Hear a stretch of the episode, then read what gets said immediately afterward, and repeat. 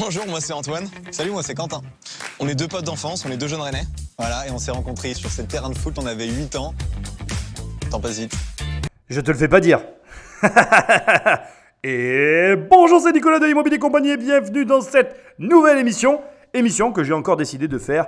Euh, vraiment, je vais suivre euh, ni plus ni moins euh, à la lettre la chronologie de l'émission Qui veut être mon associé On reprend la suite des émissions que j'avais laissées en plan sur les deux derniers épisodes. Ne m'en veux pas alors, avant d'attaquer, comme d'habitude, comme veut l'usage, prends le téléphone d'un ami et abonne-le sauvagement à cette émission. Tu verras, c'est complètement normal, c'est une attitude très saine.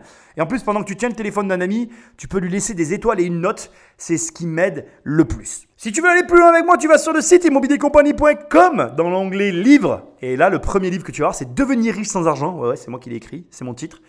Et tu peux télécharger les 100 premières pages de ce livre. C'est complètement gratuit, tu cliques, tu cliques et tu récupères. Facile. Si vraiment tu veux pas t'embêter à lire 100 pages et être coupé en plein milieu de ta lecture, tu vois, sur Amazon, la FNAC, tu tapes riche. Juste riche.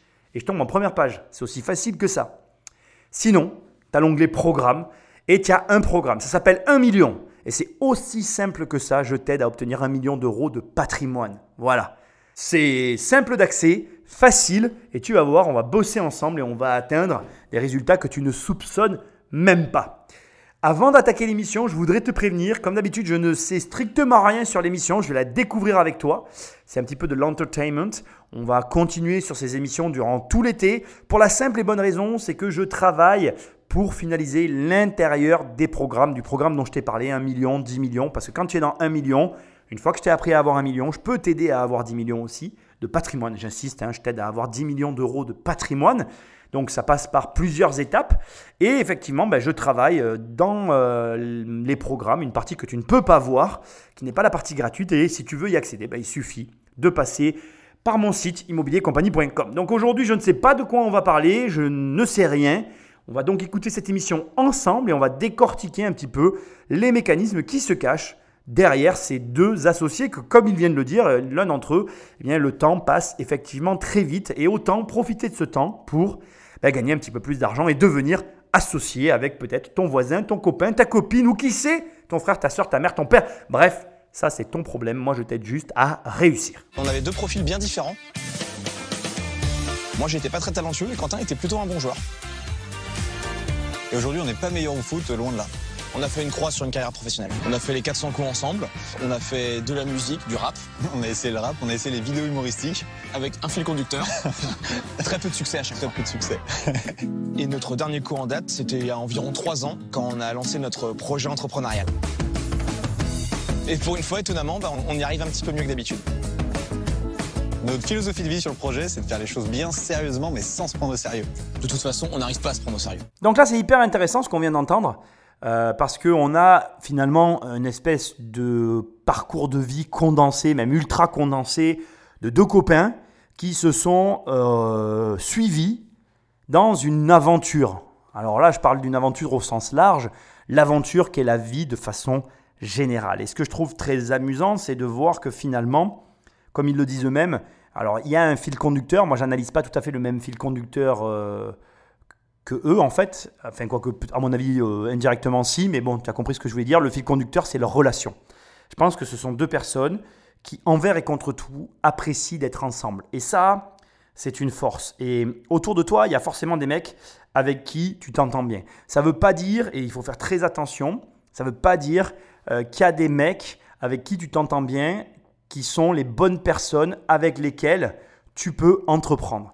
Parce que l'entrepreneuriat, c'est vraiment quelque chose de spécial et c'est pas, j'ai envie de dire, euh, compatible avec toutes les amitiés et toutes les relations qu'on peut avoir autour de soi. Par contre, il arrive parfois qu'on ait des amitiés qui soient compatibles avec l'entrepreneuriat. Je vais parler de compatibilité dans cette émission parce que réellement, euh, tu t'en rends pas compte, mais l'entrepreneuriat, c'est parmi tous les aspects que représente l'entrepreneuriat, c'est entre autres le rapport à l'argent, et malheureusement, il y a des gens avec qui c'est pas possible d'entretenir pardon, un rapport sain avec les finances dans le cadre d'une activité professionnelle. C'est-à-dire que ce que j'essaie de te dire, c'est qu'il y a des gens, en gros, dès l'instant que tu mets de l'argent en jeu au milieu d'une relation affective ou peu importe le type de relation que tu peux avoir avec la personne, ça ne fonctionne ça ne fonctionne pas parce que le rapport à l'argent est biaisé.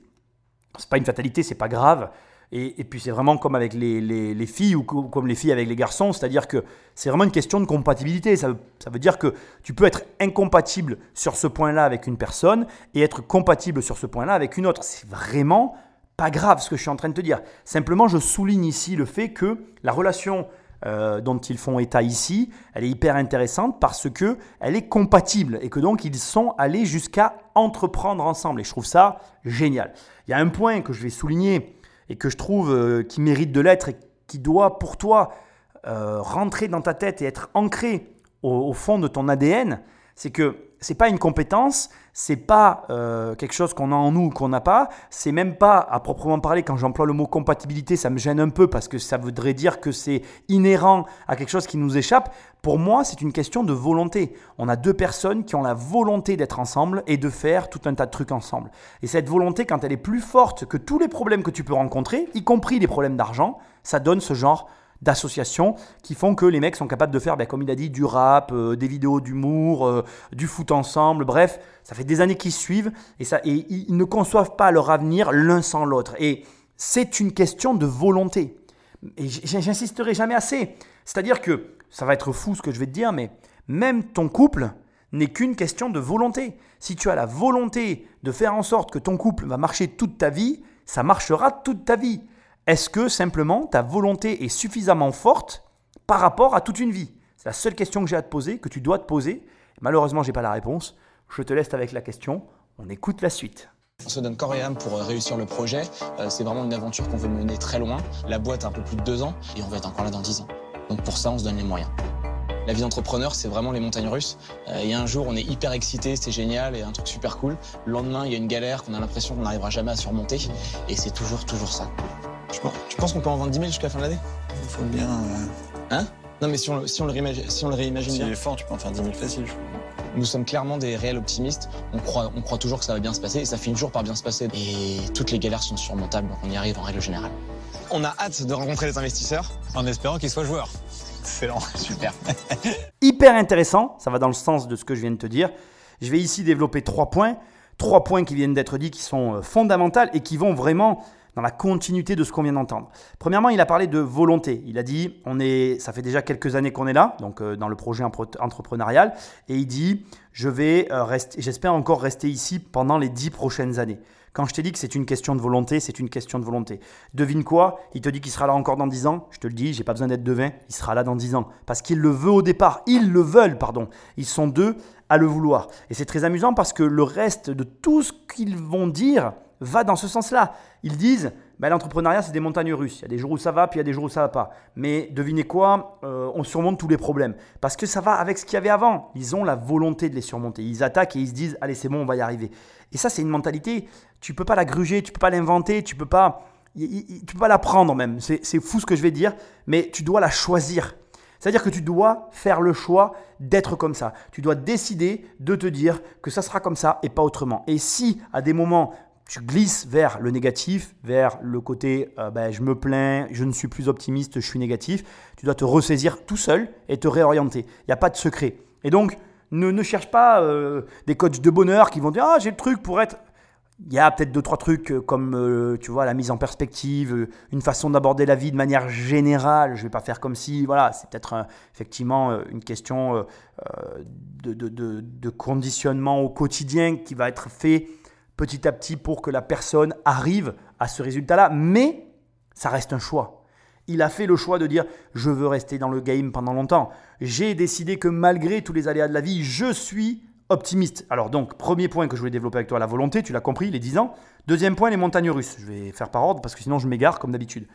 Il a dit un truc qui est vrai sur l'entrepreneuriat. Il y a des jours où c'est la panacée, tu es trop heureux, tout se passe bien. Puis il y a des jours, on va pas se mentir, euh, tu es un peu... Euh, un peu en bas, quoi. Tu es un peu dégoûté parce qu'il n'y a rien qui avance et tu, tu, vois ton objectif ou ce que tu t'étais fixé s'éloigner et tu dis mais est-ce que je vais y arriver? Est-ce que tout ce que je fais finalement ça ne sert pas à rien? Maintenant ça fait partie du jeu et puis au bout du compte euh, tu finis par euh, l'accepter. Ça aussi c'est plutôt une question de, tu vois, de, vie, de vécu. C'est-à-dire que là ce que je partage avec toi, il n'y a pas de secret caché derrière, il n'y a pas de formule magique. En réalité tu le vis, tu l'éprouves et tu constates que ben, la vie est faite comme ça. Elle est faite d'aléas et finalement les aléas perdurent et notre façon de les aborder, c'est le seul choix que nous avons en fait. C'est-à-dire que regarde, il t'arrive un truc d'hyper négatif, j'en sais rien, euh, un accident. Tu as un accident. Cet accident, il va te causer des problèmes, perte du véhicule, j'en sais rien, euh, tous les problèmes que tu peux imaginer. Au demeurant, l'incident est persistant, c'est-à-dire que dans ta mémoire, cet incident, il sera là, marqué par un fer rouge dans ta tête en fonction de la gravité, tu sauras qu'à telle date, tel jour, telle heure, dans le passé, il t'est arrivé ça.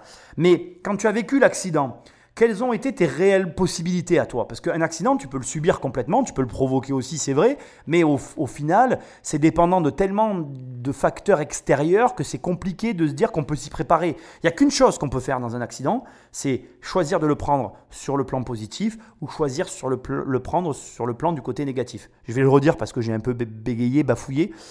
Dans un accident, quand un accident survient, tu peux choisir de prendre l'accident sous un angle positif ou choisir de prendre l'accident sous un angle négatif. C'est le seul choix que tu as en réel. Tout le reste, tu le subis.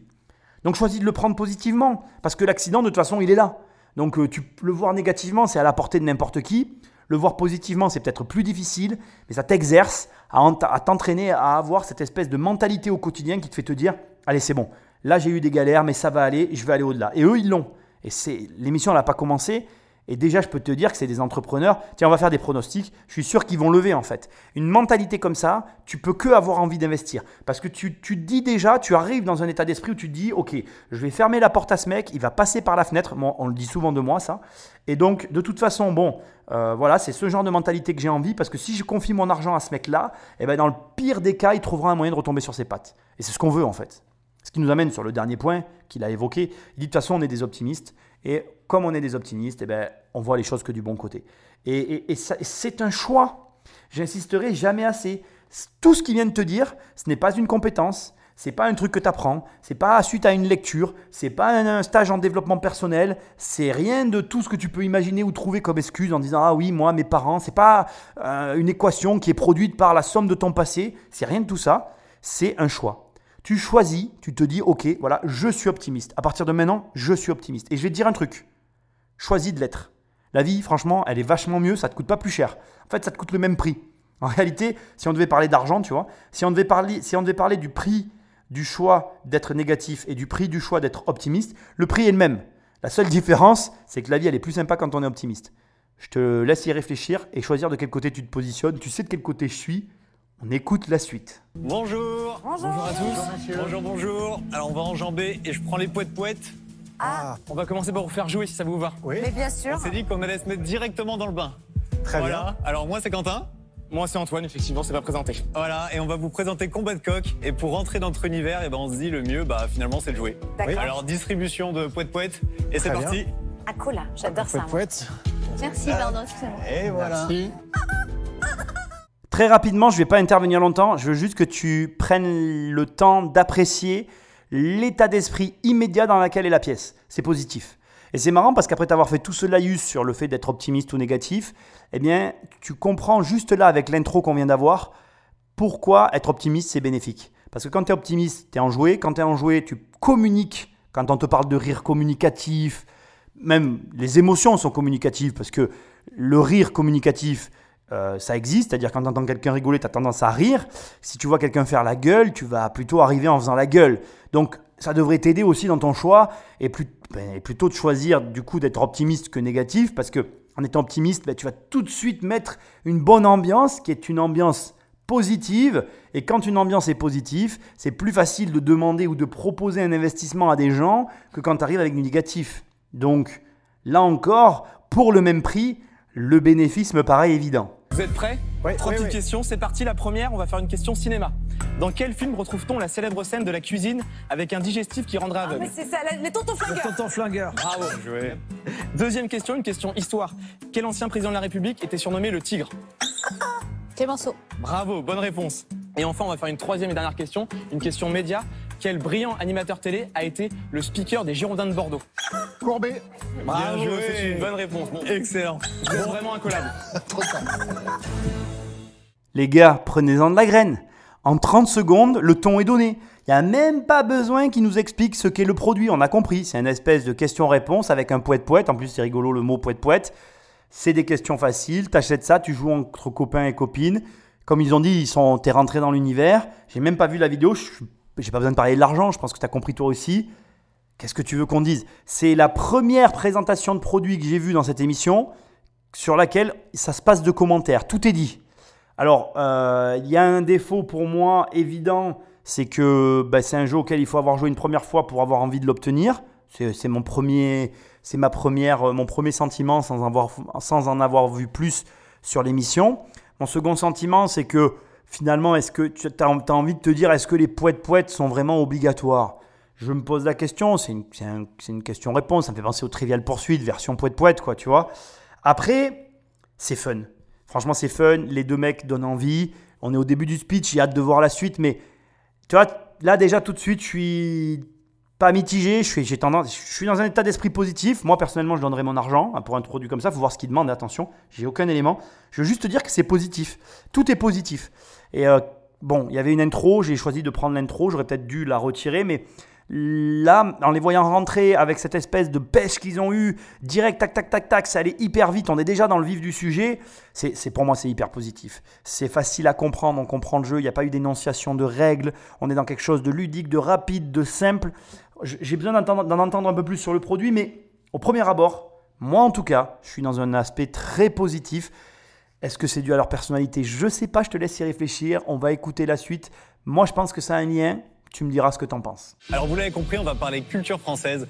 C'est un projet de dingue, un projet authentique, atypique. C'est un projet qu'on a mené à la fin de nos années étudiantes avec quelques euros en poche. Ce projet, c'est Combat de coq, un univers de jeux de société dédié à la culture française et 100% made in France. C'est un projet très sympa, mais c'est aussi surtout l'aventure de deux potes.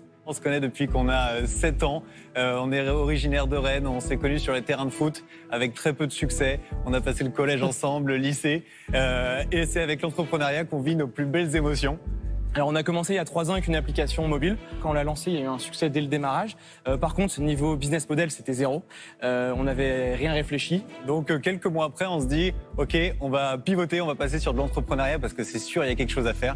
On lance une campagne de financement participatif et on dit aux gens, suivez-nous, on va passer de l'application au jeu de société, précommande et en fait, en quelques semaines, tout le monde nous suit, c'est parti et c'est comme ça en fait qu'on finance notre premier jeu de société. Un premier jeu, un deuxième sur la culture bretonne, un troisième sur l'apéro. Voilà ce qu'on peut dire sur, le- sur, sur l'aventure, avec toujours une règle pour nous, tout est 100% made in France. On ne fait au- aucune... euh, on, ne- on ne fait au- aucun... euh, pardon, je- j'en perds mes mots, excusez-moi. Aucune concession. Aucune, Aucune concession là-dessus. Aucune concession. Bon, bah, aucun- j'essaye de suivre. Il me fait rire, Marc Simoncini. oh, moi, vous savez, j'essaye de suivre. Je suis largué. La culture française, c'est pas mon truc, genre. Il m'a fait rigoler. Je suis très surpris. Je suis même bluffé de l'histoire entrepreneuriale. On, euh, je m'y attendais pas du tout. Ils commencent par une app, ils finissent par un jeu de société. C'est vraiment euh, surprenant. Je comprends le concept, je m'y attendais pas non plus. Euh, je l'ai pas vu venir, tu vois, le coup du. Voilà, je tu vois, c'est rigolo parce que les émissions sont faites à brûle sur point, donc tu vois mes, mes, mes sentiments. Donc euh, j'étais vraiment dans le cadre d'un trivial poursuite basique avec aucune particularité. C'est pas bête, hein Ça me fait repenser aux, questions dont ils ont posé. Tu vois, la culture française est essentiellement française, très nichée, breton, etc. Ouais, ouais, et, et- et honnêtement, je vais te donner mon avis, mais ça peut que marcher. Tu auras toujours des mecs euh, comme moi qui sont très internationaux et qui en fait euh, sont très peu axés France. Donc d'où je pense, euh, d'où vient la remarque de Marc Simoncini. Je te le dis en rigolant parce que bon, vaut mieux s'identifier à Marc Simoncini qu'à personne. hein. Excusez-moi. hein. Euh, voilà. Euh, d'où la remarque de Marc Simoncini, c'est ce que je disais. Et à l'inverse, tu vois, Marc, j'oublie toujours son nom, mais le mec des Girondins de Bordeaux, si je dis pas de bêtises, qui lui a- savait que Julien Courbet était. Moi, je savais pas ça, tu vois.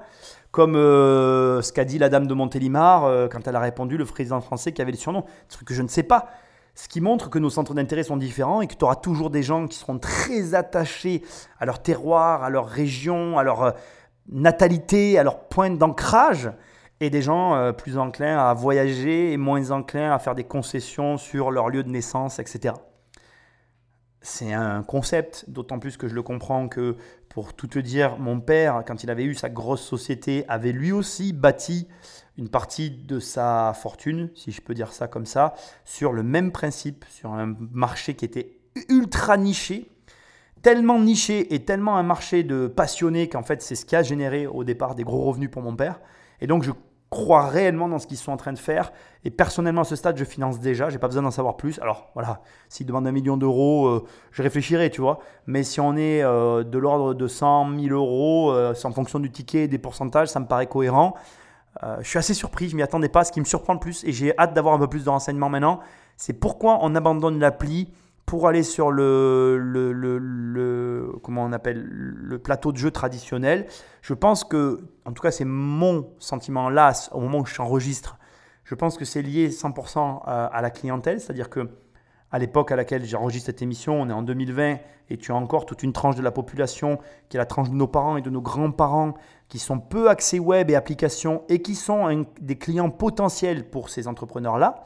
Clientèle qui, sur un long terme, euh, ne sera plus ici, malheureusement, hein, j'en suis très désolé d'ailleurs, mais, mais c'est un très bon choix en réalité que de les cibler, effectivement. Et tu vois, en, te le disant, je réalise ce que je suis en train de dire. En fait, effectivement, tu prends l'argent là où il est au moment où il y est. Donc, euh, effectivement, tu proposes ce plateau à des gens. Maintenant, est-ce qu'ils ont un réseau de distribution qui permet de toucher ces aficionados régionaux?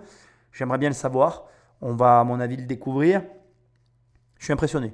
Sincèrement, à ce point, je suis impressionné. Je m'attendais vraiment pas à ça. Très, très bonne idée. Et qu'est-ce que vous, qu'est-ce que vous cherchez? Qu'est-ce que vous attendez de nous? On a besoin de deux choses. La première, on a besoin d'être encadré de gens voilà, qui ont l'expertise des entrepreneurs chevronnés. Deuxième chose, un soutien financier.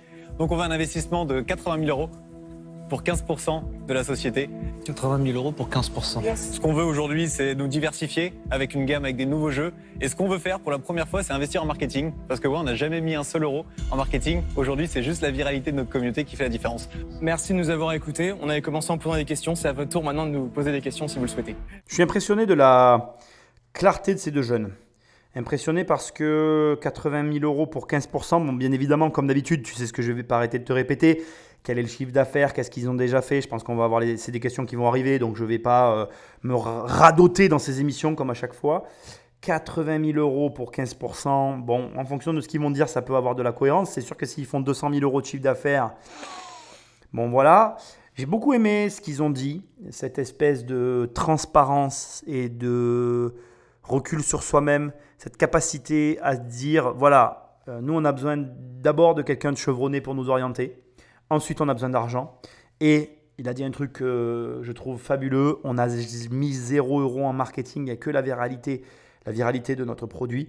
Euh, je pense que là, devant eux, en tout cas, ils ont clairement des personnes qui connaissent l'impact du marketing, d'un bon marketing en tout cas sur un produit. Euh, j'en suis même convaincu. Donc, euh, je suis certain. Là, à ce stade, j'ai plus aucun doute, ils vont être financés. Euh, ils dépendent pas de, quelqu'un comme moi pour être financés. c'est le mec qui se prend pas pour de la merde. Je rigole hein, en disant ça. Euh, ils vont être financés, c'est certain. Quand tu fais le sans, j'ai pas besoin. Alors voilà. Avant qu'on aille plus loin, ça va être intéressant que je te décortique euh, ma réaction et pourquoi je parle, je parle comme ça et je pense comme ça. Premièrement, comme je te l'ai dit au départ, déjà dès le début, le portrait qu'on a vu d'eux, alors eux ne l'ont pas vu, hein, les investisseurs, mais tu le ressens aussi dans leur présentation. Je sais pas si tu as remarqué, la présentation, elle, a été découpée au montage de cette émission, mais elle est hyper efficace. D'une efficacité, mais redoutable. C'est chirurgical. C'est allé hyper vite, on est allé à l'essentiel. Et je pense que c'est pas la peine de faire l'article sur le chauvinisme français pour bah, faire la déduction que moi j'ai faite immédiatement, qui est de se dire, ils sont sur des marchés ultra nichés, mais les Bretons vont kiffer des jeux axés sur leur culture et leur univers.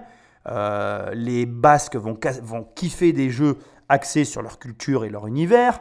Euh, les Parisiens, pareil. Je ne vais pas passer toutes les régions de France, mais euh, tu comprends ce que je veux dire. C'est-à-dire que notre pays, la France, c'est quoi? C'est une richesse culturelle énorme de petites régions entrelacées, entremêlées les unes les autres, à divers, à différents endroits, pas si éloignés que ça par rapport à la richesse culturelle que nous avons la chance d'avoir. Cette richesse culturelle, elle crée quoi? Elle crée à la fois ben, la beauté de notre pays, et à la fois elle crée le communautarisme qui est parfois montré du doigt ou mal interprété ou mal apprécié par certaines personnes. Bref, au demeurant, peu importe ce que toi ou moi ou qui que ce soit en pense, la réalité c'est que tu t'adresses à des gens qui vivent ces communautés. dans chacune des régions de France, il y a des us et coutumes qui sont indépendantes et propres à la région, qui font la fierté et l'identité de, du lieu dans lequel elles sont pratiquées. Et bah, ces us et coutumes, au travers d'un jeu culturel qui permet de les transmettre autour d'une table, au, travers, au niveau d'une intergénérationnalité, j'ai employé le mot, j'ai gagné 10 points, non je rigole, Euh, tu m'as compris, avec différentes personnes de différents âges d'une même famille, eh bien, tu comprends que ça peut que marcher. Et donc, à ce stade, je, vois ça d'un- sous un angle très positif. Pourquoi? Parce que je vois pas comment ben, les mecs qui sont là ne financeront pas ça. Par contre, effectivement, je vais souligner le fait qu'un mec comme Maxime Oncini, je- tu vois, je vais faire des pronostics, je ne peux pas prédire l'avenir, mais j'ai des doutes sur le fait qu'un mec comme ça financerait un projet comme celui-là. Je le vois plus comme un mec tourné vers l'international, un mec qui va viser plutôt le monde, donc il n'est pas vraiment intéressé par le, comment on appelle, le, le régional, tu vois. Et à l'inverse, je pense qu'en tout cas, autour de, cette, de ces chaises-là, je pense qu'il y a des personnes qui seront plus sensibles à la régionalité de la France et à sa richesse et sa culture. J'ai hâte de voir la suite en fait. Je trouve qu'il manque d'éléments. J'aimerais bien avoir un peu des éléments maintenant sur leur vente. Je suis bluffé du fait qu'ils aient mis 0 euros en marketing, qu'ils aient réussi à en vendre et que leur communauté ait permis de construire tout ça. Ça laisse présager d'un potentiel relativement intéressant. On va voir maintenant si quelqu'un finance. Vous disiez que vous étiez arrivé donc à ce métier euh, par hasard, en Ouais. jouant. Ouais. Et donc aujourd'hui, vous avez vraiment pris la décision d'en faire votre métier? Ouais, puis je le vois même pas comme un métier en fait. Enfin, on n'a pas cette notion de métier, de travail presque en fait. C'est quelque chose qui est arrivé, c'est notre passion. Nous, ça nous éclate, ça éclate les gens. Ça marche bien si on peut en vivre. J'ai envie de dire Alors, formidable. ouais, ok. Mais pff, investisseur, c'est pas financer la passion des gens? Alors, je, je, je je t'assure que j'ai pas regardé la suite. En fait, j'améliore petit à petit l'enregistrement de ces émissions. C'est-à-dire que là, pendant que je te parle, je peux vraiment pas voir ce qui se passe, tu vois. Là, tu vois, tu sens le côté fermé de la chose. Je, je, je pressentais l'incompatibilité, en fait, finalement. C'est-à-dire que tu as un mec international qui cherche à s'ouvrir, qui limite est en concurrence avec les Américains, qui eux euh, sont. Alors voilà, après, ce que je vais dire ici va, va déplaire à certains. Moi, j'ai pas d'avis négatif sur les Américains. Je vais commencer par dire ça déjà. C'est vrai que les Américains, c'est un peu la, la normalisation du monde. Si tu réfléchis à la démarche américaine, c'est quoi? Quand McDo se déploie sur la terre entière, ça, ça implique quoi? Ça tue finalement, ça va à l'encontre de ce projet-là. Si tu réfléchis purement et simplement, l'objectif de McDonald's au départ qui est de faire du pognon, on va pas se mentir, ce que vient de faire comme remarque euh, Marc Simoncini est tout à fait vrai. Une, organisation comme, comme McDonald's, sa fonction principale, c'est d'engranger des bénéfices et de gagner beaucoup d'argent. Ok. Euh, si tu regardes leurs conséquences économiques, c'est quoi? La garantie que t'offre McDo, c'est quand tu manges un Big Mac en France, si tu vas en Espagne, si tu vas aux États-Unis, si tu vas en Russie, si tu vas au Japon, ben, tu manges le même hamburger avec le même goût. Alors, ce qui a un point positif pour les gens qui voyagent, ça te fait un point d'ancrage. Et si la bouffe te plaît pas, ben, euh, dans le pire des cas, bon, je te le conseille pas, mais tu peux envisager de manger McDo si c'est vraiment dégueulasse. Euh, J'ai un pote qui l'a fait. Il est parti dans un pays dont je ne dirai pas le nom. Il n'a pas supporté la nourriture.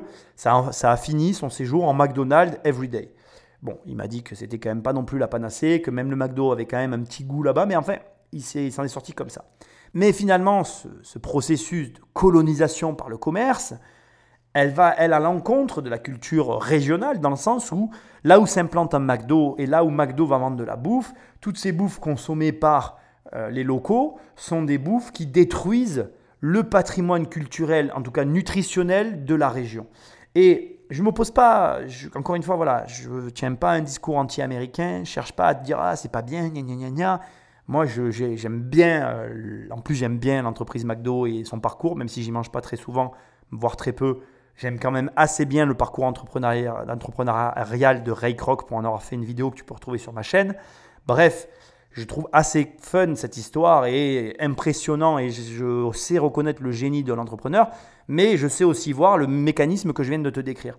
Et ce mécanisme, Marc Simoncini, lui, il veut pas le détruire ou s'y opposer, il est en compétition avec ça. C'est-à-dire que lui, il essaye aujourd'hui de sortir des licornes en France, il est de ces acteurs français qui se mesurent aux Américains et qui caressent l'espoir et la volonté, ce qui est, très bien, il faut des gens comme ça. Moi, je suis heureux d'avoir des Marc Simoncini sur le sol de mon pays. Euh, il essaye, lui, euh, de s'attaquer frontalement à des machines de guerre comme McDonald's. Et sa remarque, elle peut paraître abrupte et un petit peu virulente envers ces deux jeunes qui, somme toute, sont très sympathiques, mais lui, il n'est pas là pour jouer aux billes et voir des jeunes rigoler en jouant à un poète-poète. Lui, il veut des entrepreneurs qui ont un business model, qui sont passionnés, parce que je ne suis pas d'accord avec lui, je pense qu'il il sait très bien qu'il veut des passionnés, mais des passionnés qui sont axés business. Là, il a la sensation qu'on lui dit, bon ben voilà, nous on s'amuse, c'est cool, on gagne un peu d'argent, on peut en vivre, ça va le faire. Mais que les mecs doivent comprendre, c'est que si Marc il investit, lui il veut un retour sur investissement. Et le rapport à ton business, il est jamais plus le même dès l'instant qu'il y a de l'argent qui vient de l'extérieur. Peu importe d'où vient cet argent. Et là, je vais m'adresser à toi, mec, l'investisseur immobilier. Tu ne mesures pas ça. Nous, les investisseurs, on a un défaut, c'est qu'on ne mesure pas correctement les conséquences qui découlent d'un prêt bancaire immobilier. Dans la tête d'un investisseur immobilier, le prêt qui est octroyé par la banque, c'est finalement quelque chose de presque normal. Et si la banque ne te le donne pas, c'est des abrutis parce qu'ils ne veulent pas te donner ton argent, etc. Et on a un rapport à la dette qui n'est pas un rapport normal en fait. Je m'en rends compte parce que récemment, j'ai accompagné des investisseurs immobiliers dans le switch de l'entrepreneuriat, ou en tout cas, je vais te le dire autrement, j'ai contribué ou j'ai été à côté d'entrepreneurs qui sont pardon d'investisseurs qui sont devenus entrepreneurs même de certains qui ont abandonné des investissements au profit d'entreprises. Et j'ai constaté, avec euh, d'ailleurs euh, surprise, que les investisseurs étaient des mauvais entrepreneurs. Parce que le rapport à la dette, il est vérolé dans l'immobilier. C'est-à-dire que nous, notre vision de la dette, il est corrélé avec un actif, ce qui n'est absolument pas le cas en, en entrepreneuriat. C'est-à-dire que quand toi, tu achètes un appartement, tu achètes un actif. Et donc, finalement, ta dette, elle est rattachée à une chose qui, dans le pire des cas, te rapportera de l'argent. C'est-à-dire que en prenant le pire des scénarios, donc on va prendre l'investissement immobilier, on va imaginer le pire des scénarios, bah, tu perds pas d'argent en fait. Voilà. Tu en perdras jamais autant que ce que tu en auras mis, y compris en ayant fait crédit à quelqu'un. Alors que si tu prends l'entrepreneuriat, eh bien, l'investissement que tu mets, dans le pire des cas, il est perdu en totalité. Peut-être même plus qu'en totalité. Et ça, l'investisseur, il ne le comprend pas et ça fait de l'investisseur un mauvais entrepreneur. Ce rapport finalement à la dette qui n'est pas le vrai rapport que devrait avoir tout entrepreneur. Et d'ailleurs, je vais te donner un conseil euh, d'investisseur à investisseur. Si tu veux t'améliorer dans l'investissement immobilier, change ton rapport à la dette. Tu as beaucoup à apprendre de ces émissions, tu as beaucoup à apprendre des, entrepreneurs. Et c'est très intéressant parce que là, Marc Simoncini, sa réaction, c'est vraiment la réaction d'un mec euh, viscéral qui a vécu euh, l'entrepreneuriat comme un vrai parcours de guerrier et qui leur dit les gars, réveillez-vous, euh, ok, vous jouez, vous jouez dans votre chambre, c'est sympa. Si vous êtes là, c'est pas pour qu'on vienne jouer avec vous dans la chambre, c'est pour qu'on aille attaquer un gros marché. Et il est possible malheureusement que ce que proposent ici les deux entrepreneurs aux investisseurs ne soit pas un marché qui intéresse forcément tous les investisseurs assis devant eux. Après, je reste sur ce que je t'ai dit depuis le début, je reste dans le même optique. Voilà, après, il faut comprendre, euh, avant que je te dise mon optique, que tu as compris hein, de toute façon, mais il faut que tu comprennes que tu ne fais que ce que tu sais finalement. Et comme je te l'ai dit, moi, mon père, il a fait ses choux gras sur euh, un système comme celui-ci, très, euh, très spécifique. Et donc, j'en connais la valeur. Je sais ce qu'on peut arriver à faire avec un marché ultra niché qui s'adresse à des purs passionnés. les gens, d'ailleurs, sous-estiment énormément ce genre de, système. Parce que quand on, dit, ben voilà, moi, je travaille là-dedans, ben, on a tendance à se dire ah oui mais il ne doit pas y avoir grand monde ou pas mais oui mais c'est pas parce qu'il n'y a pas grand monde qu'il n'y a pas beaucoup d'argent en fait ce que j'essaie de te dire c'est que parfois il y a très peu de personnes mais le peu qu'il y a sont prêts à payer tellement cher que ça vaut euh, des marchés immenses hein. bref pour moi s'il n'y a personne qui investit dans cette boîte ce sera sûrement parce que il n'y aura pas cette connaissance là mais je suis certain que dans le lot il y en a un qui va sortir les billets de la poche. On va voir, on va voir, on écoute, on entend. Je suis, on va quand même demander, j'espère, les chiffres, parce qu'il doit y avoir des chiffres d'affaires. Moi, je reste curieux de ça.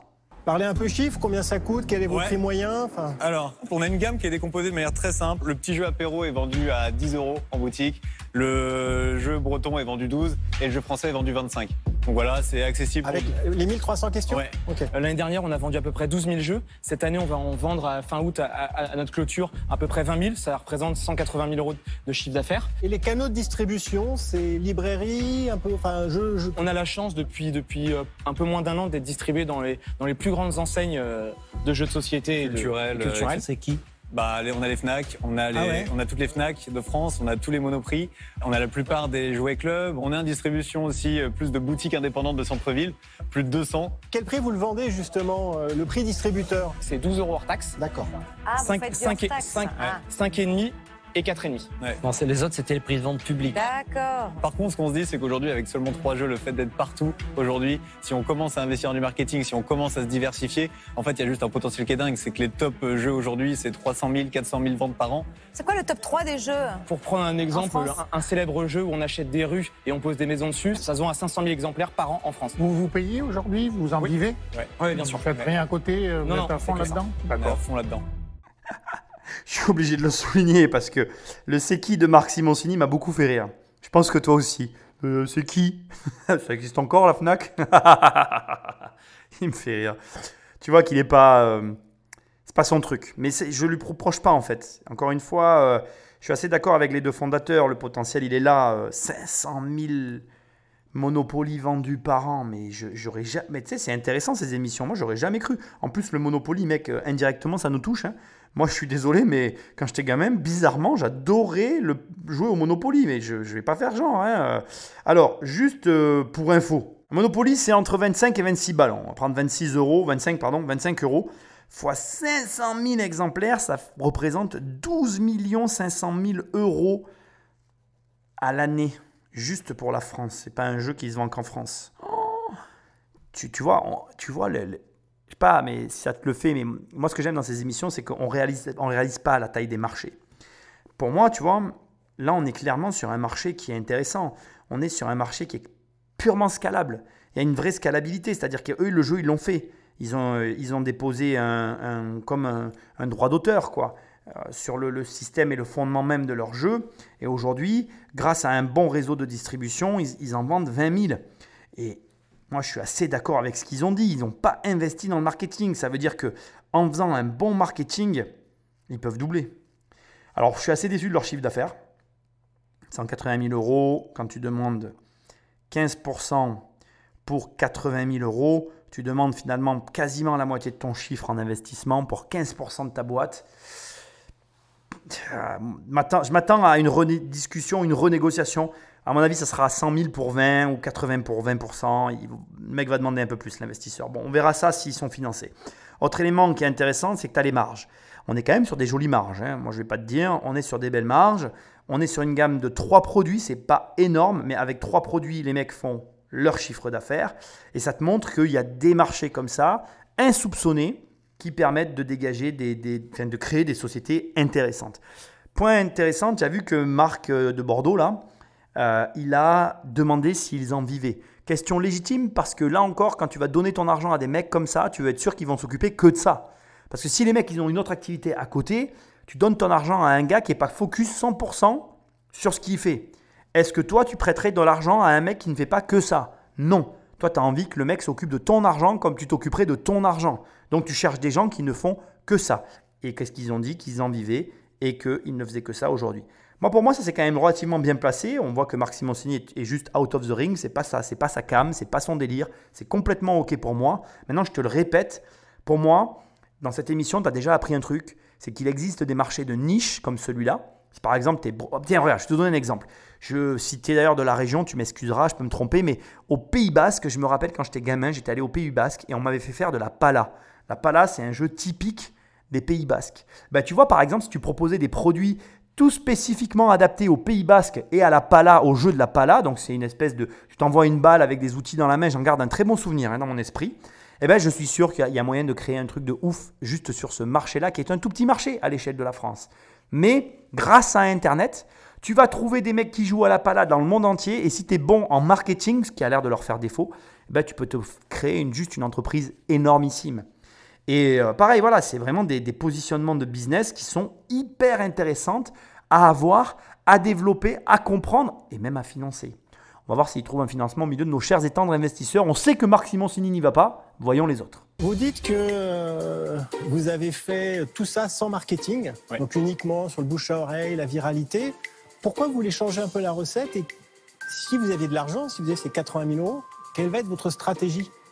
Dans les 80 000 euros, il y aurait 50 000 pour lancer trois nouveaux jeux et 30 000 sur, sur le marketing. Alors, ce qui marche bien sur les jeux de société aujourd'hui, c'est forcément c'est toucher des influenceurs. Typiquement, pour, pour budgéter un, un, un, un influenceur, la, la, vidéo va tourner en fonction de sa popularité entre 8 et 15 000 euros. Et la deuxième partie, c'est aussi maintenant qu'on est dans les grandes enseignes, forcément, parfois, pour être plus mis en avant, il faut de la PLV, pas capable de financer de la PLV. Aujourd'hui, on est incapable. Okay, de... Donc, c'est pas des campagnes télé, c'est pas des non, campagnes radio. Je pense pas que ça soit. Non, non, c'est vraiment dans, le, dans, ouais. dans la distribution. Quand vous lancez un nouveau jeu, pourquoi vous ne faites pas appel à votre communauté? Pourquoi vous ne les prévendez pas? Mais carrément On l'a fait la première fois. Ouais, mais pourquoi pas une deuxième fois? On l'a fait une deuxième fois avec le jeu breton. qui a jamais 203 Mais on se dit maintenant qu'il faut peut-être aussi pas non plus leur demander tout le temps de mettre la main au portefeuille. Euh, ils, ils, ont répondu deux fois. Ouais. Et euh, on se dit qu'on a, on, on, garde ça un peu de côté avant de refaire une campagne de, de financement participatif. Bon, les questions sont légitimes. Euh, là, tu vois réellement que qu'il y a des vrais entrepreneurs en face. Quoi. Pourquoi euh, vous ne recommencez pas avec une recette qui fonctionne? Pourquoi changer une recette qui marche? C'est pas aussi simple. Moi, je comprends leur euh, réponse. C'est vrai qu'aujourd'hui, on, vit une époque formidable. Moi, tu peux pas me dire le contraire. Tout ça, ça n'existait pas avant. La distance avant avec l'argent, tu te rends compte que je, veux quand même le souligner avant que je continue mon analyse de la, de la situation actuelle. Je veux quand même souligner un point euh, hyper important et intéressant euh, au regard de ce qu'on est en, train de, voir et d'écouter et d'entendre. Enfin bref, tu as compris ce que je voulais dire, peu importe où tu me regardes, mais tu vois où, tu m'écoutes, pardon. Mec qui délire total. Bref, on vit une époque formidable. Avant, la distance, enfin, ou plutôt tes options et tes choix avec l'accès au capital, ils étaient réduits à la banque. Et franchement, j'envoie un message à tous les banquiers qui m'écoutent. D'ailleurs, les mecs, partagez cette émission à tous les banquiers qui m'écoutent. Mais les mecs, vous êtes des grosses quiches. Il vaut mieux être aujourd'hui une danseuse de cabaret plutôt qu'être un banquier. Et même pas une danseuse de cabaret. Je manque de respect aux danseuses de cabaret. Il vaut mieux être au chômage qu'être banquier aujourd'hui. Les banquiers, ils servent plus à rien. Ils disent non à tout, ils comprennent rien. Maintenant, pour avoir de l'argent, pour qu'une banque te prête de l'argent, ça devient mais n'importe quoi, c'est n'importe quoi. Voilà, moi je le dis comme je le pense, je le vois au travers de mes clients, je le vois au travers de, de plein de personnes. Et c'est vrai que moi je peux être que admiratif et, euh, et pantois devant la, la débrouillardise de, de, de, ces jeunes et les capacités aujourd'hui auxquelles, enfin, voilà, comment on arrive aujourd'hui finalement à rendre l'argent un peu plus accessible à ceux qui n'y ont pas accès, pour leur permettre, parce qu'à ces gens-là qui ont des bonnes idées, pour leur permettre de mettre en œuvre ce qu'ils ont en tête, parce que d'abord, un, ils doivent le pouvoir le faire et ils le méritent, et deux, mais franchement, mais quand je pense qu'il n'y a pas longtemps, il y a une loi qui est passée, enfin, qu'il n'y a pas eu une loi d'ailleurs, il n'y a pas eu de loi d'ailleurs, hein, mais qu'ils ont gonflé pour que les banques durcissent ou resserrent les 33% d'endettement, mais n'importe quoi. Les mecs, n'importe quoi. Quand tu as 33% d'endettement et que tu gagnes 10 ou 20 000 euros par mois, c'est pas la même chose que quand tu gagnes 1000 balles par mois. Et c'est pas la même chose non plus, 33% d'endettement, quand tu t'engages dans de l'investissement immobilier, que quand tu t'engages dans une résidence principale. Enfin, mais c'est. Et les banquiers font des amalgames de merde. Excuse-moi, je suis vulgaire, mais ça peut pas sortir autrement. Et souvent, les mecs, ils comprennent même rien eux-mêmes. Bon, je ne vais pas dire que je les déteste parce que c'est pas vrai, je les déteste pas, mais ils me gavent en fait. Ils me gavent. C'est des, clowns. Tu y vas, tu t'assois. Tu sais, suis, maintenant, quand un banquier me dit non, je suis même plus déçu, tu vois. Je lui dis, ben, je suis pas surpris. Alors, c'est même eux qui finissent par être surpris de ma réponse. Maintenant, ça me fait sourire. Ah bon, mais pourquoi tu dis ça? Moi, j'étais sûr. Je dis non, mais. Je dis, t'es sûr de rien en fait. T'es sûr de rien, tu dépends toujours d'une tierce personne, il y a toujours un problème, on te demande un truc, tu réponds jamais dans les délais. Ah ça, prendre des frais, tu sais faire, m'appeler pour me demander d'acheter un téléphone, tu sais faire, mais faire ton métier, tu sais pas le faire. Donc c'est vrai que là, je crache un peu, je peux paraître un peu aigri en parlant comme ça, c'est pas du tout le cas. Je le prends euh, comme c'est. Aujourd'hui, je prends les banquiers pour ce qu'ils sont. Je crois plus du tout en eux. J'ai une démarche et une façon de travailler avec eux qui est très singulière. Tous ceux qui ont pris mes programmes, vous connaissez ma manière de travailler, donc euh, voilà. Euh, au demeurant, je vais vous avouer une chose. Euh, je suis très content de voir qu'il y a des alternatives aujourd'hui pour les jeunes, tellement les banquiers sont des bons arrêts. Et, euh, et honnêtement, c'est. Alors, je sais pas si tu sais, parce que moi, quand j'étais jeune, j'ai voulu créer une banque. Bon, bien évidemment, c'est impossible. Il faut 2 ou 3 millions d'euros de capital en France. Et en plus, il faut qu'un comité bancaire des banquiers de France valident le fait que tu puisses ouvrir ta banque, ce qu'ils ne font jamais parce qu'ils ne veulent pas créer eux-mêmes des concurrences. Forcément, entre débiles, on se reproduit entre nous. On va pas laisser rentrer un mec intelligent qui pourrait saper le marché. On a vu ce que ça a fait avec Free. On n'a pas trop envie que ça nous arrive sur le marché bancaire. Conclusion aujourd'hui avec Internet, tu as des petits Frenchies qui sont partis en Allemagne faire N24 et qui se barrent à l'étranger pour mener leur projet, qui défonce le game de l'extérieur et on perd tout. Tout ça parce que, encore une fois, dès qu'un homme est arrogant, c'est là que commence son manque d'intelligence. Bon, enfin, j'ai dit ce que j'avais à dire, on va pas euh, s'étaler. Euh, les questions qui ont été posées sont légitimes, je pense que tu l'as compris. Elles sont légitimes, mais il faut comprendre aussi voilà, que le laïus que je viens de faire, il sert aussi à appuyer ces deux jeunes. C'est-à-dire qu'un entrepreneur devrait avoir le choix et le droit de euh, demander à sa banque ou de demander à un organisme tiers un financement et être en mesure de l'obtenir. Aujourd'hui, les mecs, de, manière, de façon générale, et Marc Simoncini devrait le comprendre mieux que personne, parce que je sais que, alors je ne connais pas son histoire encore, mais bientôt je vais la connaître, mais je sais mieux que personne que ce gars-là, il a eu des problèmes avec les banques et qu'il les déteste. Il devrait savoir qu'aujourd'hui, les entrepreneurs n'ont pas trop le choix que de passer par des financements alternatifs, tellement les banquiers sont débiles. Et je pèse mes mots. Et donc, là où je veux en venir, c'est que je pense que ces jeunes-là, s'ils sont là aujourd'hui, c'est parce qu'ils ne veulent pas se faire financer par leur communauté. Ils ont le droit et qui galèrent pour y arriver et que donc du coup, bah, ils passent par une cession de part de capital en échange d'un financement. Ce qui n'est pas facile. Hein c'est plus simple d'aller prendre ton argent à la banque hein, et de garder toutes tes parts et de devoir de l'argent à la banque. Mais euh, malheureusement, on n'a pas toujours le choix. Moi, je pense que c'est normal qu'il y ait eu les questions qu'il y a eu. Je comprends, mais je comprends aussi le positionnement. Pour moi, le projet est bon. Ça ne change rien à ce que j'ai dit au départ. Je pense que là, on arrive au moment où on va savoir, maintenant, on a, tourné autour du pot, vont-ils être financés, oui ou non? Les jeux, à mon avis, sont déjà faits. moi, pour moi, Marc, il n'y va pas. Je pense que tu es d'accord avec moi. On va voir ce qu'ils ont à dire. Écoutons leur euh, résumé. Enfin, je pense, hein, parce que je n'ai pas écouté la suite, mais écoutons le résumé de la situation et voyons s'il y en a qui lèvent la main ou surtout s'il y en a qui lèvent le portefeuille ou pas. Catherine Euh, bah, vous êtes quand même un sacré paradoxe, tu vois, à l'heure d'Internet où tout le monde lance des trucs digitaux avec une distribution directe. Vous, vous êtes sur du jeu distribué dans les grands magasins physiques. Mmh. quoi. C'est Mmh. c'est- c'est chouette parce que peut-être que quelque part. euh, vous vous dites, sans, sans le formuler, on va reconnecter les gens à la vraie vie, quoi. On va peut-être détacher Mmh. les enfants des écrans. ou- Mmh. Mais euh, moi qui suis plutôt euh, du digital, je vais, je vais passer. La dame en rouge a parlé. Catherine, je savais pas qu'elle s'appelait Catherine. Tu vois, au fur et à mesure que je fais les émissions, j'apprends à les connaître. Alors Catherine, elle a, elle a, elle, a souligné une chose que j'ai souligné moi aussi. J'étais très surpris de les voir passer du digital euh, au monde physique. Son analyse est pertinente en disant qu'ils essayent de décoller euh, les, jeunes des écrans. Euh, C'est pas faux. Après, comme je l'ai dit moi-même, mon analyse est un petit peu différente. Je pense effectivement que comme on est sur du local, ultra local, de la culture régionale, ça me semble légitime et logique qu'on soit sur du dur.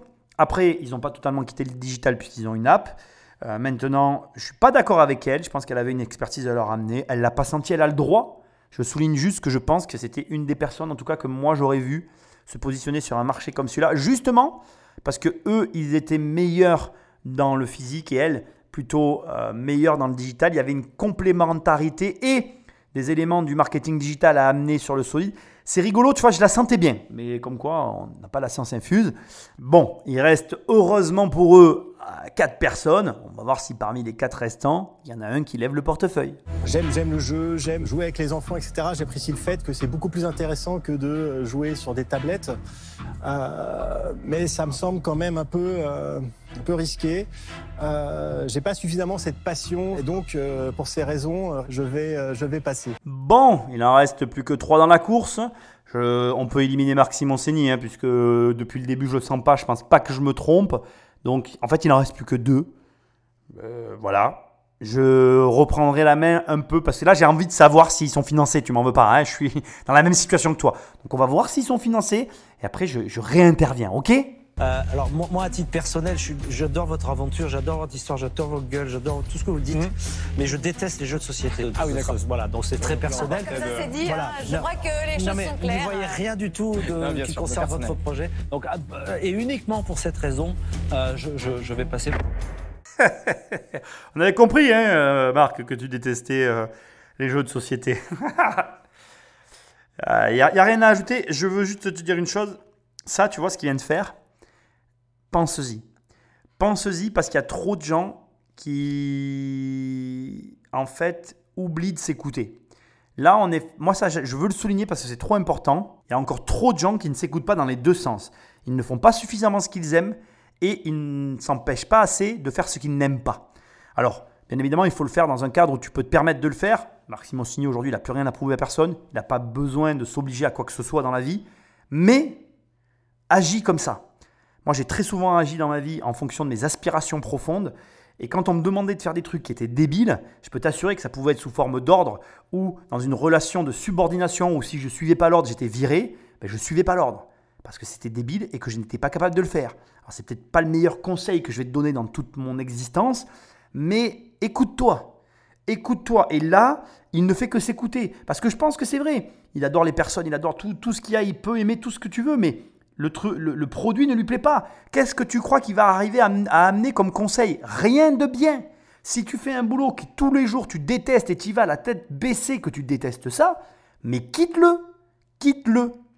Si tu l'as pas choisi, si tu le subis, si c'est l'enfer sur terre, soit tu soit tu peux pas quitter le boulot parce que tu as un rapport avec l'argent compliqué et que c'est complexe. Donc dans ces cas-là, tu échafaudes un plan, tu t'y tiens et tu te barres de ton travail. Soit tu es comme moi, c'est viscéral, et tu te barres tout court, et tu verras bien. Mais fais quelque chose. Voilà. Et écoute-toi. Parce que là, tu vois, Marc Simoncini s'écoute, mais il faut que toi aussi, tu arrives à le faire. Il y a trop de gens qui s'oublient, et c'est pas normal. Alors moi, j'ai quelques questions à vous poser. D'abord, sur les trois nouveaux jeux que vous voulez sortir, ils sont... vous avez commencé à réfléchir sur les thèmes quand même. Bien sûr. Alors il y aurait une, une version enfant pour les enfants de, 6 à 10 ans, justement. Oui, je vous pose la question, mais ça, c'est vous qui auriez dû, pour nous séduire, nous dire voilà ce qu'on met dans les tiroirs, dans les tuyaux. Donc les enfants, ok, après Et, ensuite, deux, deux, versions régionales, une sur Paris, c'est certain, ça se nous est beaucoup demandé, et après une, deux, une autre version régionale, et là on ferait parler notre communauté, et on ferait voter les gens pour euh, quelle région euh, doit être la prochaine édition. Est-ce que vous avez pensé aussi à sortir des, des exemplaires sur, par exemple, le football, sur le rugby? Parce que ça, c'est national. Quand vous tapez le national, des fois, c'est peut-être plus percutant que de taper que des petites zones. Bien sûr. Je pense que vous avez besoin d'accompagnement, pas que, de financement. J'ai quelques idées qui peuvent être euh, intéressantes pour vous. Donc je pense, moi, que je vais vous faire une proposition. La seule chose, c'est qu'en effet, la valorisation euh, me paraît quand même euh, légèrement supérieure. Donc moi, je vous proposerai les 80 000 euros, bien sûr, que, vous demandez. Mais en contrepartie, par contre, je vous demanderai 25% de départ. Voilà, c'est une proposition. Hein. Je vous laisse bien sûr réfléchir. Génial. merci beaucoup. Eh, eh, eh. Tu vois ce que j'avais dit? J'avais dit 20. 25, ça me paraît cohérent maintenant que je l'entends. Un quart de la boîte, parce qu'il demande quasiment la moitié du chiffre d'affaires. 2 x 8, 16, on fait 180 000 euros de chiffre. Ça me paraît cohérent. La proposition de Marc, elle n'est pas déconnante. J'ai bien aimé ce qu'il a fait comme remarque, tu vois. Ils ont basé leur pitch sur le passé et lui a souligné le fait qu'il aurait voulu voir le futur pour être alléché et avoir envie d'y aller. Il y a encore autre chose qui est hyper importante, tu vois. Euh, lui, je pense que je l'ai un peu cerné à force de le voir dans les émissions. Il est très euh, dans un développement national. Il résonne d'ailleurs en national. Ce qui, pour le coup, n'est pas forcément la. Enfin, c'est pas. C'est une très bonne stratégie. Je ne vais pas me permettre de juger à ce point-là. C'est-à-dire que je sais pas un jugement d'ailleurs ce que je te dis. C'est-à-dire que c'est pas la seule stratégie gagnante. Là, euh, ce que personne n'a encore évoqué, mais il reste encore une participante qui est capable de peut-être faire une proposition. On verra ensuite. Mais ce qui est aussi possible, et c'est ce que je te disais tout à l'heure, c'est de s'adresser réellement à un marché ultra niché à un prix un peu supérieur. Ça, il y a très peu de gens qui pensent à le faire. Et comme je te disais tout à l'heure, tu vois, la Pala, pour moi, c'est un, super exemple. C'est un truc que peu de gens connaissent. Moi, je connais ça. Bon, voilà, c'est comme ça. Mais euh, ce n'est pas le fait de connaître, c'est le fait de comment s'adresser à ce marché-là. Et, euh, voilà. On n'y pense pas et c'est dommage. Et là, ça n'a pas été mis en avant. Maintenant, ils ont un financement. Donc, tu vois, je t'avais dit qu'il y avait quelqu'un qui financerait. Ça ne m'étonne pas que ce soit ce mec-là qui, qui veuille financer. Il a des restaurants. Donc, il comprend, un restaurateur comprend le concept de régionalité des produits. La régionalité des produits, c'est aussi une des natures euh, profondes de notre culture culinaire. Et je ne suis pas surpris que l'argent vienne de ce vecteur-là. Et euh, c'est logique et intéressant. On va voir la réflexion, ça va être intéressant.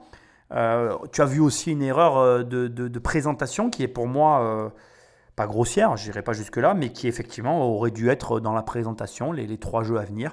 Ils y ont répondu, bon, je pense que ça lui satisfait. On va voir si il y a une, troisième, une deuxième pardon, proposition et donc une dernière intervenante qui lève aussi le portefeuille. Moi, je vais vous faire une proposition qui est un peu différente de ce que vous demandez. Ok, d'accord. Moi, j'ai un hôtel à la montagne qui est un hôtel 5 étoiles. Mhm. Donc, ce que je vais faire, c'est que je vais vous acheter des jeux. un certain nombre, parce que j'ai aussi des salariés et je trouve que l'idée de euh, redonner de la culture, une culture française accessible à tous et à jouer en famille, je trouve que c'est très intéressant. Donc moi je vais vous en prendre, je vais mes minimum 2000. Génial. 2000 jeux Donc les garçons ont pris une commande comme ça, je suis comme ça, j'attends votre réponse parce que bien sûr, vu ce qu'on vient de rentrer dans l'escarcelle, euh, C'est bien pour négocier ça. Le chiffre d'affaires euh, s'envole, quoi. Maintenant, ils peuvent dire finalement, bah non. Maintenant qu'on a les commandes, on n'a plus besoin des sous. vous voulez réfléchir oui, peut-être ça, on part. euh, deux minutes. Allez, merci. un grand merci. Un grand merci, de nous avoir écoutés en tout cas. Merci beaucoup, à tout de suite. Oh bah alors là, je m'y attendais pas. là, t'as 50 000 balles qui viennent de rentrer, hein. Euh, parce que eux, ils les payent pas ce prix-là. Ils t'ont donné. Alors, faut que tu comprennes qu'au départ, on t'a donné des prix de revente. Hein. Faut que tu comprennes le système en fait. Ils vendent à la Fnac, par exemple, 4,50 euros. Donc ça veut dire que eux, le jeu, ils le payent peut-être. Allez, euh, dans une logique comme celle-là, ils doivent payer le jeu 2,80 euros. Ouais, à mon avis, on doit être dans les 2,80 euros le jeu. Donc là, ça veut dire qu'ils viennent de rentrer une commande de 50 000 euros. Voilà, pour te situer. Alors après, elle a dit qu'elle en prenait 2000, elle n'a pas précisé desquels. On est dans une commande entre 30 et 50, 50 000 euros. Effectivement, comme Marc Simoncini vient de le préciser, quand tu viens en demandant 80 000 euros et que tu repars sans avoir vendu de part de ton capital, tu repars avec déjà entre 30 et 50 000 et que tu sais que tu as une commande derrière, que cette commande derrière, s'ils acceptent finalement la proposition de Marc, en réalité, ils repartent plutôt avec 120 à, aller à 120 à 130 000 euros dans les, dans les poches.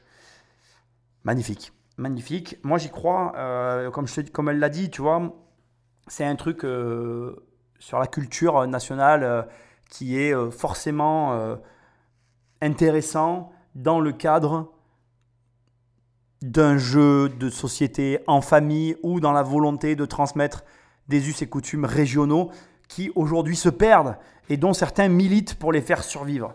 Il y a quelque chose à creuser. Maintenant, est-ce qu'ils vont aller plus loin avec Marc? On va le savoir dans un instant. La réflexion, elle doit être posée parce que c'est pas rien. Il a quand même demandé, eux, ils étaient à 15, donc ils demandent 10% de plus pour la même somme. 10%, c'est quand même, selon comment ils sont dilués.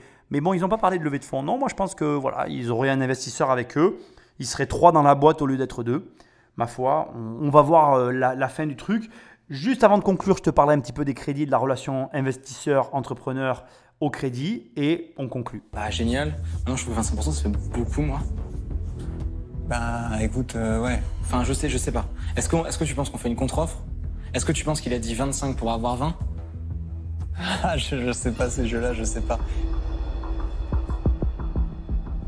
moi je trouve sympa parce que je pense qu'on peut avoir des thèmes euh, très sympas sur le football, le rugby, ça peut marcher bien au niveau national. Euh, je vois qu'ils sont quand même référencés. Pas que- par thématique, par sport. Voilà, moi je vois bien le football, le rugby, pourquoi Bah, pas. tu peux euh, tout faire. hein. Ça, au moins, c'est simple. La techno est simple. Le business model est simple. Je préfère euh, suivre ce genre de, de- de concept et de, de développement d'entreprise que certains autres, en effet, que évidemment je Parce que sens t'es moins. plus à l'aise, en fait. Oui. Bon, bah, ils sont revenus. Déjà, ils sont efficaces. Bon, l'ami Simoncini, il est, il est pas fun. hein. Euh, la techno est simple, sans commentaire. Euh, c'était de l'humour, c'était de l'humour. Ça m'a fait rire. J'ai bien aimé quand, ils sortent pour euh, la question de la négo, quand tu le vois qui dit est-ce qu'il a dit 25 pour en avoir 20, tu vois. Je pense sincèrement qu'il n'y a, pas- a pas de négo en fait. Il leur a dit voilà, moi j'en veux 20% et puis basta. Tu me demandes euh, quasiment la moitié de ton chiffre d'affaires. Moi je ne peux pas prendre euh, un, tiers de ta, de ta boîte. Enfin non, pardon, je ne veux pas prendre. je veux pas prendre un huitième de ta boîte, je veux un quart. Voilà. En gros, c'est un petit peu ça le, le message. Il faut comprendre que une négo, c'est une négo. Enfin déjà, quand on est dans une négo, on le sait tout de suite. Et quand on est dans une, euh, quand on est dans une euh, volonté d'imposition, ou plutôt dans une volonté de, d'obligation de prix vis-à-vis de l'autre, c'est-à-dire, je ne sais pas comment je vais te dire ça, je vais le transplanter, ça se dit pas, je vais le transposer à l'immobilier. Quand je négocie, en immobilier, je négocie. C'est-à-dire que je vais dire au mec, euh, bon, je suis très intéressé pour diverses raisons que j'ai vues, et mon offre va être réfléchie et amenée d'une certaine façon. Par contre, il arrive parfois qu'il y ait des biens dont je me fous complètement, mais je m'en fous, mais alors euh, complètement. C'est-à-dire que le bien m'intéresse à un certain tarif, il n'a rien de spécial, mais à un autre tarif, il va m'intéresser vraiment. Et s'il n'est pas à ce tarif, il ne m'intéressera pas, même à quelques milliers d'euros près. Et en fait, la différence, elle est très subtile parce que pour l'autre, pour, pour l'adversaire, ce n'est pas le mot adversaire, mais pour celui qui reçoit l'offre, c'est complexe de savoir en réalité dans quelle situation il se trouve. Parce que c'est difficile de l'extérieur de se dire est-ce que le mec qui négocie ou est-ce que le mec qui s'impose à moi? Euh, en réalité, tu n'as aucun moyen de savoir. Si tu veux le savoir, il faut jouer. C'est exactement, et c'est là où le... D'ailleurs, je vais te donner un conseil, c'est de jouer au poker. C'est là où le poker, le poker peut t'apprendre vraiment ce, principe-là. C'est-à-dire que dans le poker, on dit faut payer pour voir. Et euh, c'est un vrai terme, c'est-à-dire que tu payes pour voir le jeu de l'autre, en fait. Et voir si le mec avait les moyens de ses ambitions ou pas. Sachant que, et toi comme l'autre, il y a quand même 50% de chances que euh, dès le début de la partie, tu sois pas en plein potentiel de la réalité du jeu que tu possèdes dans les mains. C'est-à-dire que ni toi ni lui ne savez réellement, euh, complètement, ce qui va finir par arriver euh, en sortie de jeu. Et en réalité, tu te rends compte que donc du coup, c'est pas le jeu qui compte, c'est la psycho, c'est la, la, manière dont tu abordes la chose. Et là, en fonction de ce qu'ils vont répondre, on va rentrer soit dans une négociation, soit on va se faire imposer un prix. Bon, ou alors on va juste accepter, hein, c'est aussi une possibilité. Mais ce que j'essaye de te dire, c'est que dans une négo, dans une en réalité, c'est ta réaction qui va te faire basculer d'un côté ou de l'autre. Ne crois pas euh, qu'une négo est déjà jouée avant qu'elle ait été commencée. Aucune négo n'est jouée d'avance. Et même quand elle est jouée d'avance, la partie peut être rejouée par la suite. Combien j'ai de négos qui ont avorté dans l'œuf avant, avant même de commencer, et quelques mois après, le vendeur me rappelle en me disant finalement je suis prêt à négocier, et le jeu commence. Donc comprends que ce qui est intéressant, c'est le questionnement qu'ils avaient. Ce questionnement, on l'a tous. Et en fait, même si on a une volonté de départ, on est des êtres humains, il y a euh, des forces extérieures qui viennent influencer notre interaction, et ce sont ces forces qui vont produire le résultat, dans un sens ou dans l'autre. Donc, va toujours euh, au bout d'une négo, et une négo n'est jamais finie tant que le produit n'est pas vendu. Voilà. Autre élément intéressant, quand on voit le côté des investisseurs, et on voit Marc qui dit qu'il aime bien ce business parce qu'il le comprend, c'est simple pour lui, il le maîtrise. Tu vois, ça rejoint ce que je te disais tout à l'heure, écoute-toi dans les affaires, écoute-toi. On ne s'écoute pas assez. Et la différence entre les mecs qui ont de l'expérience comme moi et, euh, et les gens qui commencent, c'est que les gens qui commencent, ils s'écoutent, mais pas pour les bonnes choses. C'est-à-dire qu'ils vont s'écouter en essayant de réinventer la roue. Ils vont s'écouter parce qu'ils se disent qu'ils sont meilleurs que les autres et que donc ils vont mieux réussir là où d'autres ont échoué. Mais en fait, ce qu'ils comprennent pas, c'est que si tout le monde a échoué, c'est qu'en fait, ça ne marche pas. Et que, bon, j'ai pas de boule de cristal. Des fois, tu as des mecs qui vont réussir là où tout le monde échoue. Mais euh, voilà, je ne suis pas partisan de dire que tout est arrêté ou tout est joué dans la vie. Mais ce que j'essaie de te dire, c'est qu'il faut que tu t'écoutes suffisamment pour aller là où tu penses que ça vaut le coup pour toi d'aller. Voilà. Donc je trouve que c'était intéressant ces deux aspects. On va voir maintenant dans quelles conditions ils acceptent le deal qui leur ont été proposés. vous avez pris une décision? On a pris, une, décision. On va accepter euh, votre... Ah super.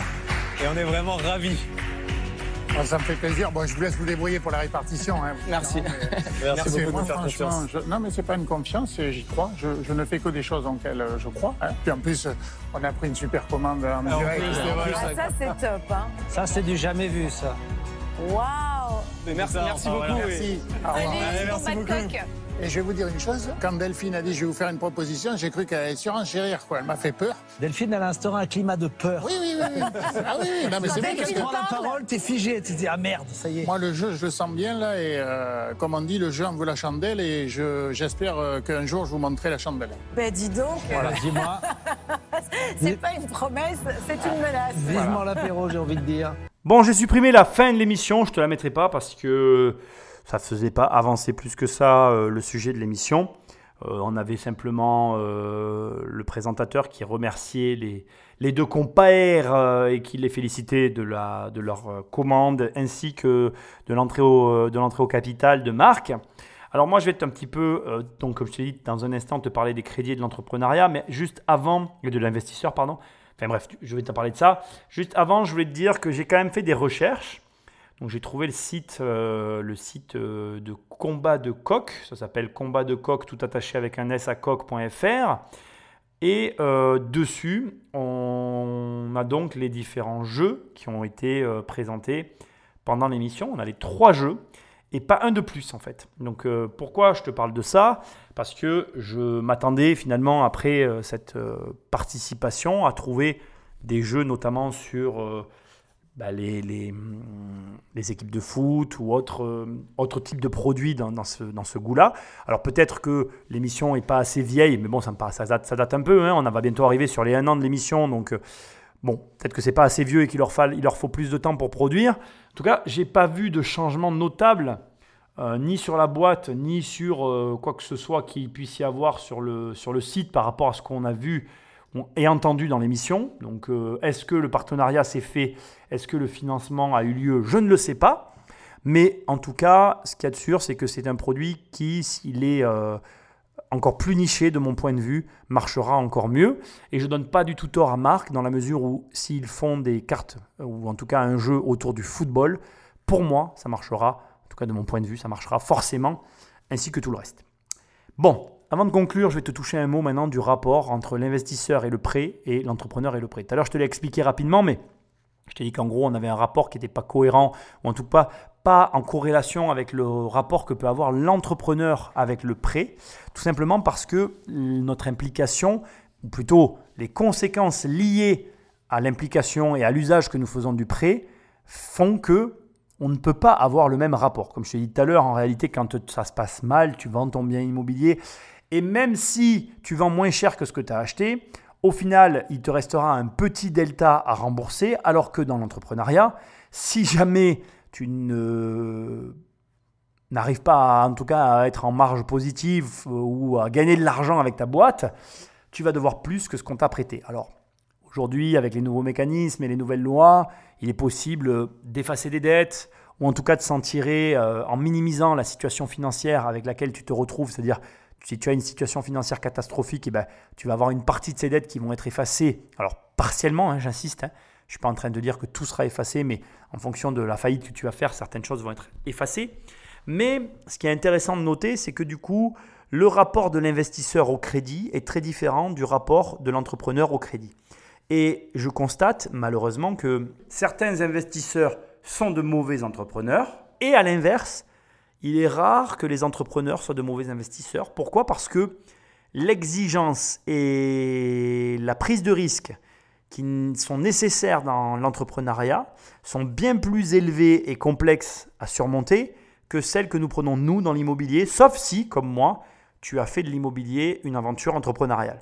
On va dire que c'est le seul cadre où effectivement on ne rentre pas tout à fait dans les mêmes clous. Alors comment faire pour lutter contre ce phénomène? J'ai pas 36 euh, solutions à te proposer. La première qui me vient, la meilleure et l'essentiel, c'est de se lancer en tant qu'entrepreneur. Et si tu veux bien faire les choses, c'est de te lancer en engageant de l'argent personnel à toi que tu as gagné dans l'immobilier. Pourquoi? Parce qu'il n'y a pas plus gros risque que celui que je suis en train de te décrire et te proposer ici. Maintenant, si tu peux éviter de le faire, c'est mieux. Mais euh, ces derniers temps, j'ai vu des investisseurs autour de moi se lancer dans des gros projets entrepreneuriaux avec une partie des fonds qui étaient alloués au départ à l'immobilier. Je trouve ça euh, formidable. Je trouve que c'est une superbe aventure. Je trouve que en plus hum, l'enjeu est beaucoup plus grand parce que c'est finalement du capital qui a été dégagé par de l'immobilier qui ce capital s'il était resté dans l'immobilier n'avait aucun risque d'être dilapidé et jouer finalement comme ça avec son propre argent, ça permet de prendre la mesure finalement de ce que peut être une banque vis-à-vis d'un investisseur, c'est-à-dire à savoir comment évaluer un risque et comment faire si, bah, si jamais ce qu'on fait, ça ne fonctionne pas et comment récupérer son argent. Euh, au demeurant, il y a un autre point qui est assez important pour moi et qui, je pense, joue aussi son rôle, c'est enfin, deux encore. Premièrement, apprends, continue à apprendre, continue à te former et alors lire des livres, prendre des contenus gratuits, prendre des formations, fais ce que tu veux. Tu sais très bien que je ne te pousse pas dans un sens ou dans l'autre, mais apprends. Fais ce que tu veux, mais continue d'apprendre. C'est hyper important parce que tous ces apprentissages que tu fais au travers d'émissions comme celle-ci te permettent à toi d'avoir un point de vue, un recul sur des situations qui peuvent te paraître complexes ou euh, plus difficiles que ce qu'elles ne sont en réalité. Et grâce à cet apprentissage, tu vas réussir à les dépasser et quelque part à aller au-delà de tes limites. Enfin, j'ai un troisième et dernier conseil à te donner. Euh, va rencontrer des gens, euh, parle avec des gens autour de toi et n'hésite pas bien à faire ce qu'il faut pour avoir ces personnes autour de toi. Je m'explique. Si pour avoir l'équivalent de ces personnes qu'on vient de voir ici, ces cinq investisseurs, pour qu'ils soient à côté de toi dans une aventure entrepreneuriale, comment tu pourrais faire? Ben, Prends une de leurs franchises, s'il y en avait une. Rentre dans la franchise d'un mec dans lequel tu crois. paye ta franchise. Parce qu'en faisant ça, tu vas être au contact du, du patron, du dirigeant, et tu vas t'apprendre de ces gens-là. Et tu vas te retrouver dans la deuxième cas de figure qui va t'amener dans le premier cas de figure, c'est-à-dire tu vas investir ton argent dans une aventure entrepreneuriale, au contact de gens qui vont t'amener au-delà de tes limites et qui vont te permettre d'appréhender le prêt d'argent et l'argent de manière générale et l'entrepreneuriat aussi, euh, sous un angle auquel bah, tu n'es pas formé, tu n'es pas préparé ou tout simplement tu ne penses pas. Et c'est cet angle-là qui va te permettre de dépasser tes limites. C'est ce que l'on apprend tous les jours qui conditionne les résultats que nous obtenons le lendemain. Donc continue d'apprendre et tu es sûr, ou en tout cas tu es assuré de faire varier tes revenus sur le moyen long terme. Donc moi ce que j'ai à te dire c'est que malheureusement en tant qu'investisseur, ton rapport à l'argent il est biaisé parce que tu as cette mauvaise habitude de placer ton argent dans un actif qui garantit quelque part l'argent qu'on t'a prêté. Tu as cette double garantie qui est de te dire ben, si j'ai mes loyers c'est cool, mais au pire j'ai la valeur vénale du bien qui viendra couvrir mes pertes. Et ça, tu l'as pas quand tu entreprends. Et cette notion-là, il faut que tu arrives à l'abandonner. C'est très difficile pour les entrepreneurs de, délaisser cette partie de la couverture du risque dont on bénéficie au profit finalement d'un risque sans filet, mais qui est générateur quand ça fonctionne de gains, mais mille fois supérieurs aux gains que tu vas pouvoir réaliser dans l'investissement. Il n'y a pas de secret, c'est un petit peu comme des niveaux, si je pouvais donner cette image euh, à cette situation, mais en clair, c'est comme des étapes de vie que tu dois franchir. Je ne pense pas qu'il y ait de bon ordre. Euh, j'aurais tendance à penser si qu'il vaut mieux commencer comme entrepreneur pour devenir investisseur, parce que comme je disais tout à l'heure, les investisseurs sont un petit peu sclérosés quand il s'agit de devenir euh, entrepreneur mais c'est pas empirique. En réalité, c'est lié à ta personnalité et comme on l'a vu dans l'émission, aux personnes que tu fréquentes, à ton entourage. Et je crois que c'est un, des points d'orgue de cette émission, c'est ça, c'est finalement, ben, soit positif, comme j'ai dit au début de l'émission, et la volonté euh, d'aller le plus loin possible euh, dans ta vie. Et ben, même s'il y a des montagnes russes finalement euh, dans le jeu de l'argent, c'est pas très grave. Si tu as la volonté et l'optimisme, tu iras au bout de toutes les embûches qui vont se présenter devant toi. J'ai encore une fois beaucoup aimé faire cette émission. J'espère que toi aussi, n'hésite pas à m'envoyer des questions, des messages, enfin ce que tu veux. Si jamais tu veux me retrouver, ben pense à aller sur mon site immobiliercompagnie.com, dans l'onglet livre ou dans l'onglet programme ou sur Amazon ou sur la FNAC. Bref, je te laisse chercher, je suis pas inquiet, tu vas me retrouver. moi je te dis à très bientôt dans une prochaine émission. Salut